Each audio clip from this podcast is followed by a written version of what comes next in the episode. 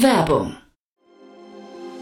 Sei dabei beim HTGF Family Day am 11. und 12. Juni in der Station Berlin. Für zwei Tage voller Inspiration und Business. Tauche ein in ein einzigartiges Netzwerkerlebnis mit bis zu 1500 Teilnehmenden. Erkunde das innovative Seed- und Later-Stage-Portfolio des Hightech Gründerfonds. Lass dich vom vielseitigen Programm inspirieren und knüpfe wertvolle Kontakte. Sichere dir jetzt dein Ticket. Mehr Informationen findest du unter www.family-day-htgf f.de.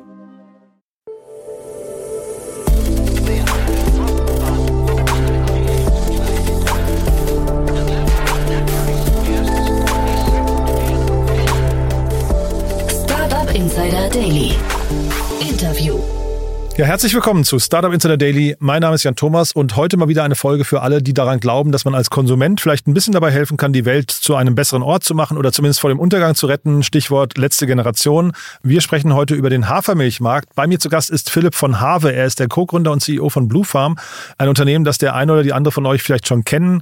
Äh, ist ein sehr spannendes Thema, finde ich, denn sie adaptieren, finde ich, ein Prinzip, das man in anderen Bereichen schon kennt, auf den Hafermilchbereich und hat zeitgleich gerade einen tollen Produktlaunch gestartet ein Produkt, auf das Sie mehrere Jahre hingearbeitet haben. Von daher ein schönes Thema, finde ich. Deswegen freut euch jetzt auf Philipp von Have, den Co-Gründer und CEO von Blue Farm. Startup Insider Daily. Interview. Sehr schön, ja, ich freue mich. Philipp von Have ist hier, Co-Gründer und CEO von Blue Farm. Hallo Philipp. Hi Jan, freut mich hier zu sein. Ja, freue mich, dass wir sprechen. Äh, spannendes Thema, was ihr macht. Ihr habt bei uns im Team tatsächlich den einen oder anderen Fan, muss ich sagen. Ähm, vielleicht erzählst du mal, wenn man sagen würde, ähm, Everdrop für Hafermilch? Ja, absolut on point, würde ich sagen. Ja. Ähm, aber super spannend zu hören, dass wir schon ein paar Fans bei euch im Team haben. Freut mich. Ja.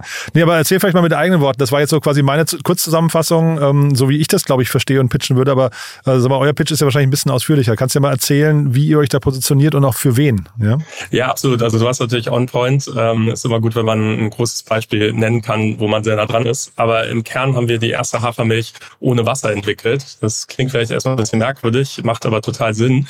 Ähm, einmal Nachhaltigkeitsvorteile. Wir haben 90 Prozent weniger Gewicht vom Produkt, 90 Prozent weniger Volumen, was äh, dazu führt, dass wir weniger Verpackungsmaterial benötigen, aber auch weniger Transportemissionen verursachen. Und auf der anderen Seite ganz spannend für den Konsumenten ein gesünderes Produkt. Ähm, durch die Pulverform müssen wir das Produkt nicht im Tetrapack stabil halten, bedeutet weniger Zusätze. Ähm, und auch ganz spannend äh, unter Convenience-Aspekten, ähm, unser Produkt ist so klein, also nimmt so wenig Volumen weg, dass wir dir 20 Liter Hafermilch in den Briefkasten schicken können. Das heißt, bei uns gibt's äh, das, das Milchabo. Wir bewerben das damit, äh, das der letzte Milchkarton, den du je kaufst. Also einmal gekauft, never run out. Ähm, unsere Shakerbotte sieht auch aus wie ein äh, Milchkarton, also so eine kleine, kleine Anekdote dazu. Und ähm, ist ein super spannendes Thema, was glücklicherweise eben auch durch Player wie Everdrop äh, immer gelernter ist im Markt und damit äh, auch sehr gut angenommen wird. Und wie ist das, wenn, wenn äh, Konsumenten das einmal, ne, du sagst ja, das ist ein D2C-Produkt, zumindest äh, im ersten Schritt jetzt scheinbar, ne? Ähm, genau. Wenn Konsumenten das ähm, bei euch einmal entdeckt haben, bleiben die dabei oder ist das, äh, ist, wie sind so die Wiederbestellraten? Äh, Retention ist sehr gut und wird vor allem immer besser. Äh, natürlich auch durch so Sachen wie die Shaker-Botte, die wir jetzt kürzlich erst eingeführt haben, äh, aber auch grundsätzlich, weil das, ja, das Thema immer gelernter ist im Markt. Also Retention ist auf jeden Fall nicht eine unserer Problemzonen. Mhm. Und wo du gerade sagst, neu eingeführt, ne? jetzt kommt gerade euer großer neuer Produktlaunch. Äh, das ist, glaube ich, so euer, euer bis jetzt euer Highlight eigentlich, ne? Absolut. Das ist das Produkt, auf das wir seit der Gründung hingearbeitet haben. Also kaum zu glauben, fast drei Jahre saßen wir da dran. Es war dann leider doch wesentlich komplexer als gedacht. Das ist äh, die erste Barista-Hafermilch in Pulverform eben. Also wir hatten vorher eine, eine klassische Hafermilch, die super gut im Müsli funktioniert hat, aber jetzt eben auch die Milch für den Kaffee. Wir sind im Team alle extrem aufgeregt, aber auch unsere Community. Also wir kriegen täglich äh, Nachrichten, wann kommt sie denn endlich? Also wir, es ging so weit, dass wir am 1. April announced haben, dass wir sie launchen, weil wir sie schon so oft angekündigt hatten und es nie delivered haben, ähm, dass die Community jetzt tatsächlich sehr, sehr aufgeregt ist, dass das Produkt endlich kommt. Du sagst, es ist komplexer als gedacht. Ähm, äh, wie entwickelt man sowas überhaupt? Man muss sich das so vorstellen, ähm, Hafermilch besteht zu 90 Prozent aus Wasser. Das war erstmal der Ansatzpunkt bei uns. Ähm, eine Barista-Hafermilch hat dann aber eben doch noch ein bisschen mehr drin, vor allem viel, viele Fette äh, oder Öle und äh, Proteine, um das Produkt cremiger zu machen, dass man es eben auch aufschäumen kann. Und wir dachten, ja, analog zu der normalen Hafermilch können wir jetzt mal eben locker flockig auch eine Barista entwickeln. War aber wesentlich komplexer, dann eben auch diese Fette zu pulverisieren, die Proteine. Äh, insofern steckt da dann doch ein bisschen mehr Science hinter als gedacht. Ähm, was an Blue Farm eigentlich super spannend war, dass wir so ein Fast-to-Market-Case waren. Also du musst dir vorstellen, wir haben acht Monate nach der Gründung ähm, fünfstellige Umsätze gefahren. Also nicht äh, acht Monate nach dem Launch, sondern wirklich nach der Gründung, weil wir einen ähm, ja, relativ schlanken Entwicklungsprozess am Anfang hatten und dann sehr gut skalieren konnten. Und bei der Barista jetzt eben äh, wirklich ein bisschen Deep Tech auf der Food-Seite steckt da drin und super cooles Produkt. Dieser Name Blue Farm, woher kommt der eigentlich? Also wie passt das, wie passt die Farbe Blau da rein? Erstmal ganz generisch eigentlich. Wir fanden es äh, cool, aber wir haben äh, rückwirkend, wie das so ist, eine Story drum entwickelt. Also die Blue Farm ist der blaue Planet ähm, und den wollen wir mit äh, unseren Produkten auch ein bisschen helfen mit zu beschützen. Und äh, die, die Farm ist sozusagen der Ort, an dem jeder willkommen ist, wo aber auch jeder die Ärmel hochkrempelt, um mitzuwirken. Und das ist das, was wir mit Blue Farm äh, ja, schaffen wollen. Ein kleines Movement in der Community entwickeln, also ein, ein kleiner Schritt mit Blue Farm, mit dem du anfängst, dich irgendwie nachhaltiger und gesünder zu ernähren. Und darauf können dann eben weitere Schritte folgen. Mhm. Kannst du mal was zum Hafermilchmarkt an sich sagen? Du hast ja gerade von eurer Community gesprochen. Das klingt ja erstmal so, als baut ihr da wirklich so eine treue äh, Fanbase oder, oder äh, Nutzergruppe auf. Aber äh, entwickelt sich dieser Hafermilchmarkt weiterhin äh, in die richtige Richtung aus eurer Sicht? Weil ich habe mal irgendwann gehört, dass Hafermilch auch jetzt äh, relativ zuckerhaltig zum Beispiel ist, dass Leute das irgendwie schon wieder kritisieren, dass es gar nicht so der, das perfekte, der perfekte Milchersatz eigentlich ist. Ja, absolut. Also wie es so ist, wenn etwas erfolgreich wird, dann kommt der Gegenwind. Ähm, der Trend ist weiterhin super positiv, ähm, also gegenläufig zum Oatly Börsenkurs, das muss man sagen, aber ähm, der, der Markt wächst und gedeiht und äh, tatsächlich ist Hafermilch ein sehr, sehr gutes Produkt, aber natürlich fermentierter Hafer, Hafer enthält von Natur aus Zucker, das heißt, da ist ein gewisser Zuckergehalt drin, aber man kann jedes Produkt analysieren und findet irgendwie das Haar in der Suppe.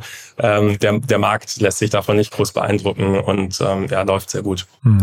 Und du hast den Oatly Börsenkurs angesprochen. Wie, äh, also ihr habt ja jetzt äh, mehrere Runden schon äh, gedreht. Wie wichtig war der oder wie wichtig ist der in den, in den Finanzierungsgesprächen? Gibt es da viele Investoren, die sagen, boah, man sieht da eigentlich an der Börse, dass das Thema schwierig bis gar nicht funktioniert? Ja, ähm, Oatly war ein absolutes Zugpferd für den Markt und wir haben uns auch an ihn orientiert, ähm, sind auch letztendlich eigentlich Fans von ihnen. Allerdings auch da, ähm, wenn man äh, zu viel will, dann, dann wird es oft schwierig. Oatly hat einfach unfassbar hohe Marketingausgaben, nicht so wahnsinnig hohe Margen, weil sie unter einem extremen Wachstumsdruck stehen. Wenn man sich das genauer anguckt, aber auch bei uns äh, auf Unit Economics Ebene, dann siehst du, dass wir eben ein bisschen anders aufgestellt sind. Insofern, ja, gute Investoren äh, verstehen da die Unterschiede. Also insofern leiden wir jetzt nicht darunter, dass der Outlier-Kurs ein bisschen abgesagt ist. Gute Investoren heißt, ihr habt gute Investoren und die, die sind deswegen gut, weil sie euch verstehen, ja? ja? Genau, so, ja. genau so die besten, ja. ja. Sehr schön. Nee, aber sag mal vielleicht noch mal einen Satz zu dem, weil du sagst, äh, Oatly hatte so ähm, hohe Marketingkosten. Ähm, wie, wie macht ihr euer Marketing? Also was macht ihr da auch anders? Ja, wir sind eine D2C First Brand und du hast das Wort Community auch schon angesprochen. Also wir versuchen eine Love Brand zu sein und, und sind das auch. Und ähm, wir gehen sehr stark natürlich über Social, ähm, haben da aber eine sehr direkte Ansprache an die Kunden, entwickeln auch mit den Kunden gemeinsam Produkte ähm, dadurch können wir aus der Community rauswachsen. Also wir sehen auch, dass wir extrem viel Word of Mouth ähm, Kunden gewinnen und ähm, nicht jetzt mit der großen Keule irgendwie Out of Home Marketing, TV oder ähm, was auch immer versuchen jetzt äh, auf Teufel komm raus zu wachsen, sondern das Ganze ein bisschen organischer. Also jetzt äh, natürlich haben wir auch Werbebudgets und, und verbrennen da auch ganz gerne mal den einen oder anderen Euro, aber ähm, das Ganze doch etwas nachhaltiger und äh, auf die Community stärker ausgelegt. Mhm. Wobei Community, Love Brand, das sind ja so Begriffe, dass, ich meine, da träumt ja jedes Startup davon, ne, dass man sowas hinbekommt. Was ist da so die, die Secret Source bei euch? Du sagst, Social macht ihr viel? Secret Source, äh, wenn ich die jetzt weggeben würde, dann wäre ich ja blöd, aber äh, tatsächlich ähm, ist es natürlich eine Kombination aus vielen Faktoren. Ähm, Im Endeffekt ist es, glaube ich, eine, eine coole Brand, erstmal visuell äh, zu gestalten, aber dann auch authentisch zu sein, auch selber vor der Kamera aufzutreten. Also man sieht, sieht unser Team viel, wir schreiben super persönlich persönliche Newsletters. Wir haben eine Newsletter-Opening-Rate von über 50 Prozent, wo wir einfach sehen, die Leute freuen sich fast auf diesen Newsletter und lesen den gerne. Und ähm, ja, es ist super wichtig, dass man da ein konsistentes Markenbild schafft und sich selbst treu bleibt. Und das wird dann, glaube ich, von den Kunden ganz gut angenommen. Du hast die Unit Economics angesprochen. Ich versuche mir so ein bisschen, ich, ich habe offen gestanden kein Gefühl dafür, wie auch bei Everdrop nicht, was die dann quasi so an Herstellungskosten überhaupt haben. Ne? Ähm, also Versand ist natürlich ein Thema, Handling und so weiter, Community-Betreuung ist wahrscheinlich auch nicht ohne, aber das Produkt an sich hat das hohe Margen? Wir haben nicht die besten Margen im Markt, aber auf jeden Fall für den Lebensmittelbereich relativ vernünftiger. Also wenn man das jetzt mit herkömmlichen Produkten anguckt, dann sind unsere Margen nicht so schlecht, aber es ist eben so, wir, wir haben Wareneinsatz und wir haben Handlingkosten. Also wir, wir haben jetzt jetzt nicht die absoluten Traummargen, aber auf jeden Fall gesund genug, um darauf aufzubauen. schön, schön geantwortet, ja, aber das ist, ist ja, ist ja bei Oatly, glaube ich, auch so ein Thema, ne? Da, da ist irgendwann so ein Preispunkt erreicht, über den kann man dann auch schwer rübergehen, weil, ne, irgendwann hast du so eine, ich weiß nicht, so eine, so eine gefühlte Obergrenze erreicht, oder täusche ich mich da? Genau, und deswegen versuchen wir auch ein bisschen zu diversifizieren. Also wir haben unsere Hafermilch als absolutes Hero-Produkt und das ist auch mit Abstand der Bestseller, aber darum herum bauen wir komplementäre Produkte auf, ähm, beziehungsweise haben jetzt ein Portfolio an Latte-Mixes, nennen wir das. Das sind einfach super gut schmeckende Drinks, die du dir als Kaffee Alternative beispielsweise äh, machen kannst, wo dann auch funktionale Zutaten drin sind, die dir helfen, ja, ein bisschen wacher zu sein, dich besser zu fokussieren oder auch zu relaxen. Und ähm, das sind, ja, nennt sich Better for You Drinks. Also in den USA ist das auch schon ein bisschen größer. Ist ein bisschen analog zu diesen ähm, ganzen Gummy-Geschichten, die man, die man auch sieht. Einfach so ein kleiner Treat, den du dir vielleicht am Nachmittag gibst, der eben wenig Zucker hat, der, der eigentlich ja, eher positive Eigenschaften hat. Und diese Produkte sind natürlich wesentlich höhermargiger, weil ja, du da einfach ähm, ja, nochmal ganz andere Zutaten drin hast. Ähm, ein absolutes Premium-Produkt am Ende. Hm. Du hast die USA gerade angesprochen, also im anderen Kontext natürlich, aber wie guckt ihr auf die USA? Ist das ein Markt, den ihr jetzt angehen müsst? Ja, also war seit Tag, Tag eins wirklich auf der Roadmap. Also auch das, der Name Blue Farm war was, wo wir gesagt haben, das wird in den USA gut funktionieren. Wir kriegen auch oft Anfragen von, von Leuten, die denken, wir sind eine Brand aus den USA, also auch vom, vom Pi. Ähm, wir gucken rüber, ist aber natürlich ein super dickes Brett. Das Bohren muss da dann wirklich im Markt Fuß zu fassen. Also da sind wir dann, glaube ich, wieder bei den Marketingbudgets äh, auch von Oatly. Also da ähm, eine Love Brand aufzubauen, organisch, äh, wird wahrscheinlich mehrere Jahre dauern. Ähm, aber ich denke, eines Tages wirst du uns da drüben finden. aber äh, vielleicht der Weg dahin, ähm, braucht ihr noch eine Finanzierungsrunde oder müsst ihr jetzt irgendwann aus eigener Kraft wachsen? Also jetzt auch gerade mit Blick auf die, sagen wir, die Gesamtsituation am Markt äh, ist ja für viele Themen gerade nicht ganz einfach. E-Commerce ist nicht ganz einfach. Ne? Das ist ja, also D2C ist ja irgendwie Erweiterung von E-Commerce an irgendeiner Stelle auch. Ähm, siehst du da, also, oder bist du optimistisch für die nächsten Runden? Ja, sagen wir so, noch eine Finanzierungsrunde wäre auf jeden Fall schön. Ähm, wenn wir wirklich unsere Ziele erreichen wollen und so wachsen wollen wie geplant, dann brauchen wir auf jeden Fall nochmal Geld. Ähm, mhm. Zum Glück jetzt nicht in den nächsten drei, vier, fünf, sechs Monaten wie viele andere. Die, ähm, dem Markt aktuell möchte man sich nicht aussetzen, mhm. aber es ist definitiv so, wir sind ein Venture Case. Wir könnten allerdings ähm, von den Bestandskundenumsätzen oder Recurring Revenues, die wir aktuell haben, auch ähm, notfalls überleben. Äh, also ähm, das ist natürlich immer die Frage, auf welchem Niveau du letztendlich ähm, auf, aus eigener Kraft auch überleben oder wachsen möchtest. Mhm. Ähm, aber wir sind da, denke ich, ganz gut aufgestellt. Nichtsdestotrotz werden wir auch bald wieder ins Fundraising gehen. Mhm. Okay.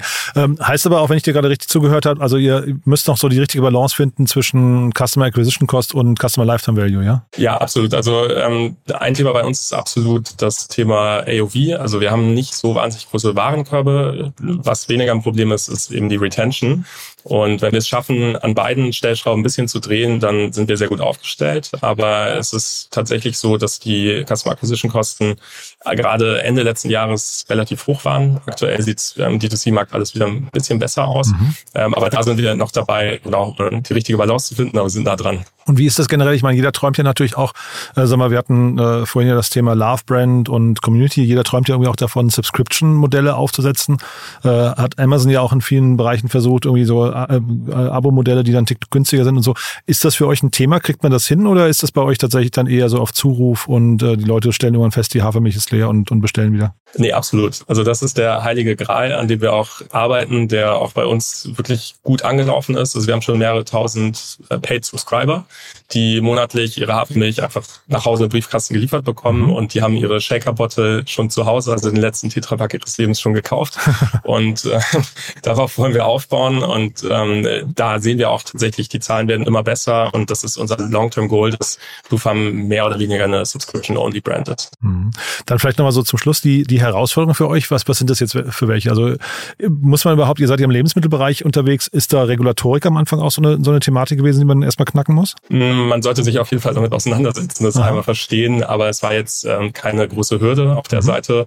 Bei uns ist es eher ähm, tatsächlich ja das Thema jetzt Skalierung, also mit ähm, einem Produkt, wo du Wareneinsätze hast, ähm, wo du in einem Marktumfeld bist, wo Energiekosten steigen, wo ähm, Rohstoffpreise steigen, hast du natürlich äh, Challenges, ähm, die auf die Bottomline drücken und dann gleichzeitig Topline eben zu wachsen, ist auf jeden Fall eine, Herausforderung, aber ja, wir, wir sehen uns da eigentlich ganz gut gerüstet ein anderes Thema ist auf jeden Fall Internationalisierung. Also du hast die USA schon angesprochen. Wir wollen jetzt erstmal im innereuropäischen Ausland expandieren und ich glaube, das ist dann nochmal eine Komplexität, die wir so noch nicht kennen.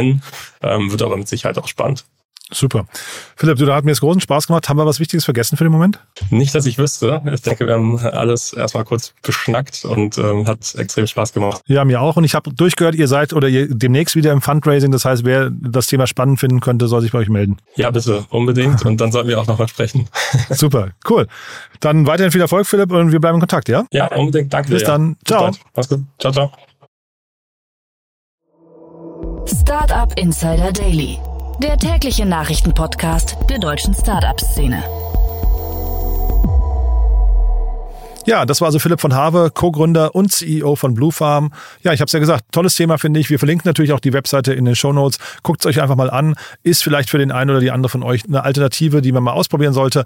Ja, mir hat es auf jeden Fall Spaß gemacht. Wenn es euch auch so geht, wie immer, bitte gerne weiterempfehlen. Und vor allem, habe ich ja hier an anderer Stelle auch schon gesagt, gerne diesen Podcast bewerben. Wir freuen uns am allermeisten und sind hochmotiviert bis in die Zehenspitzen, wenn ihr uns auf Apple Podcast oder auf Spotify bewertet. Am besten mit einem kurzen Kommentar.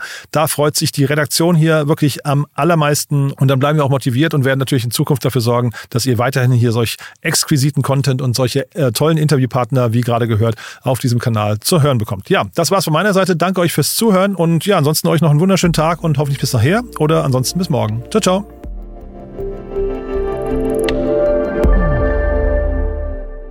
Diese Sendung wurde präsentiert von Fincredible. Onboarding made easy mit Open Banking. Mehr Infos unter www.fincredible.io.